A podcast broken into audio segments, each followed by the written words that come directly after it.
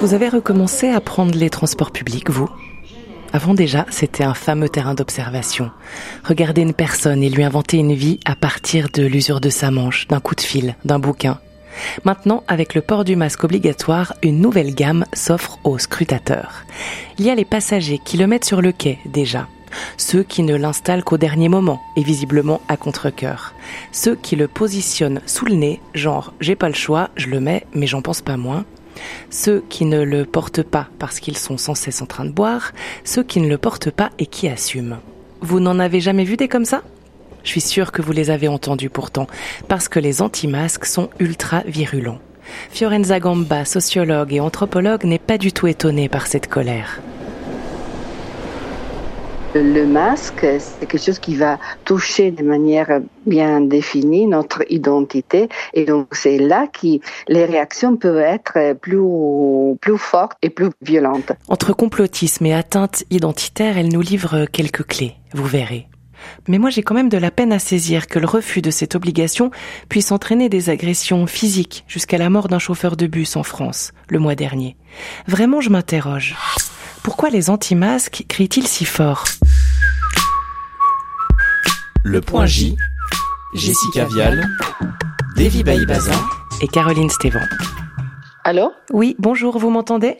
Oui, bonjour. Fiorenza Gamba, depuis quelque temps, on entend énormément les personnes anti-masques euh, se manifester. On entend parler même également de violence contre des personnes qui leur demandent de porter des masques. On a l'impression tout à coup euh, qu'ils sont euh, extrêmement nombreux, extrêmement virulents. Comment vous expliquez ça? Il y a plusieurs éléments qui vont expliquer au moins tenter d'expliquer cette situation. Tout d'abord, il y a vraiment euh, le, les niveaux euh, d'incertitude qui euh, nous concernent tous par rapport aux mesures contre les, Covid. Donc, on a été obligé d'assumer des conseils, des pratiques parfois euh, en contradiction. Donc, euh, ça devient un, un, petit peu compliqué vraiment être persuadé que c'est la bonne réponse. À cela s'ajoute le fait qu'il y a une certaine polarisation. Il y a le côté des, des supporters de toutes les mesures et de l'autre côté les, les groupes qu'on pourrait dire qui appartiennent à la théorie de complot qui va refuser euh, toutes les, les, mesures. Mais il y a aussi euh, une question qui concerne vraiment l'objet en soi-même. Le masque, c'est quelque chose qui va toucher de manière bien définie notre identité et donc c'est là que les réactions peuvent être plus plus fortes et plus violentes. Jusqu'à présent, le masque c'était quelque chose euh, avec une connotation soit négative, euh, on peut penser aux voleurs et d'autres pratiques, d'autres euh, religions ou alors les masques sont utilisés pour changer d'identité pendant les carnavals, euh, par exemple. Et donc, il y a une, une, difficulté cognitive, je voudrais dire, pour euh, accepter le masque en ce moment.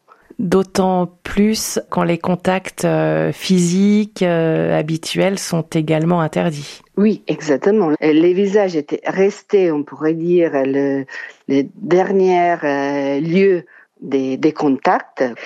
Et si cela vient manquer aussi, euh, ça devient vraiment difficile de garder les contacts avec les autres. C'est, vraiment un sentiment de, malaise, de désarroi, euh, parce qu'on on n'arrive plus à, à être avec les autres. Ça peut arriver aussi qu'on porte le masque, on porte par exemple des lunettes, et on n'arrive pas à se reconnaître même si on se connaît. Donc euh, c'est quelque chose qui va toucher des, des, manières euh, très fortes par rapport à d'autres mesures euh, euh, qui donnent vraiment l'occasion, en ces cas-là, euh, de euh, manifester les désaccords, le malaise, parfois aussi avec de la violence. Mais, mais, justement, alors pourquoi on arrive à des actes, tout à coup, à des gestes aussi euh, violents? Parce que globalement, je pense que personne euh, n'a à la base envie de porter ces masques, que c'est désagréable pour tout le monde, mais tout le monde ne réagit pas de manière aussi aussi forte. Oui, heureusement. et, ce sont des, des manifestations. Euh en tout cas très très situé. Bah, là, alors, se superpose d'autres raisons, bien sûr, et hum, ça peut arriver dans les cas que les groupes ou les, personnes sont vraiment déjà très stressés ou déjà très fragilisés, qu'ils vivent dans des contextes où la, la difficulté de ce moment des, des confinements a été est vraiment très dur. Et alors là, euh, la violence peut déclencher comme ça, sans avoir vraiment des raisons euh, apparentes. Il y a aussi une refuse de l'autorité. Et là, c'est quelque chose de plus organisé où la violence peut être seulement un aspect. Les refus de quelque chose qui était imposé et qui on perçoit comme une injustice. Le visage, c'est vraiment le cœur euh, de l'identité. Et le fait de permettre de les ou de les cacher, ça peut être vécu comme une limitation et une agression très forte à l'identité personnelle. C'est cet aspect liberticide qui chagrine le plus Damien Fortet, administrateur du groupe Facebook Non au port du masque obligatoire en Suisse romande. Vous l'entendrez à la fin de ce podcast. Mais Fiorenza Gamba, si les raisons de la contestation sont multiples, presque toutes se retrouvent amplifiées par les réseaux sociaux, non? Je pense que les réseaux sociaux sont un, atelier très très intéressant à observer. Il y a pour n'importe quelle euh, thématique les pour et les contre qui devient vraiment très euh, très violent euh, verbalement généralement l'un par rapport euh, aux autres. C'est vrai que dans les réseaux sociaux, c'est plus facile de s'exprimer, même avec de la violence euh, verbale, parfois de, la véritable haine par rapport au, port du masque.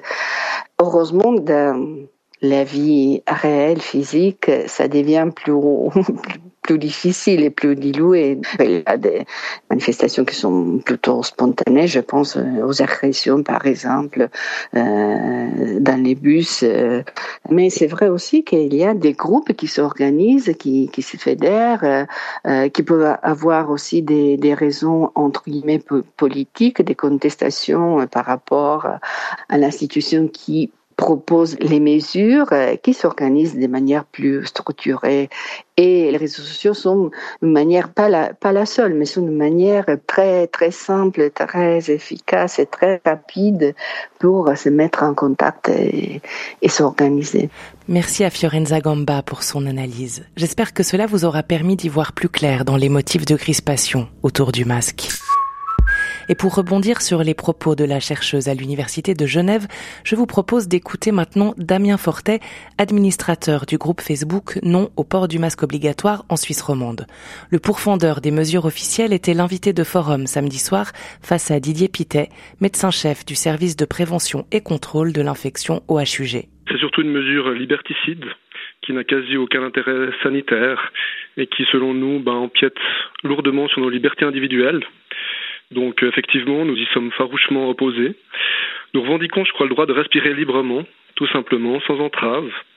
Euh, nous pensons que la circulation naturelle de l'air est aussi à la base du système immunitaire, de la santé globale de, des êtres humains, et que justement le port du masque peut affecter notre système immunitaire. Ce système immunitaire, c'est une merveille de la nature qui nous permet de gérer naturellement les virus et les bactéries. Et c'est dommage que nos autorités sanitaires n'en parlent pas un peu plus. Des propos largement nuancés par le professeur Pitet. Je vous conseille d'ailleurs d'écouter ce débat que vous pouvez retrouver sur Play RTS, rubrique forum. Vous aurez les arguments dans leur entier, côté pro-masque et côté anti. Et pour revenir au domaine de la sociologie, je vous signale encore que Fiorenza Gamba a co-dirigé un ouvrage, Covid-19, le regard des sciences sociales. Il vient de sortir aux éditions Seismo. C'est notre point L du jour, lecture.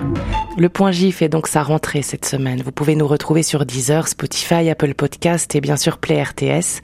Et dans le prochain épisode, Jessica vous parlera fait divers. Ça vous glace ou ça vous enchante? Allez, salut Le point J.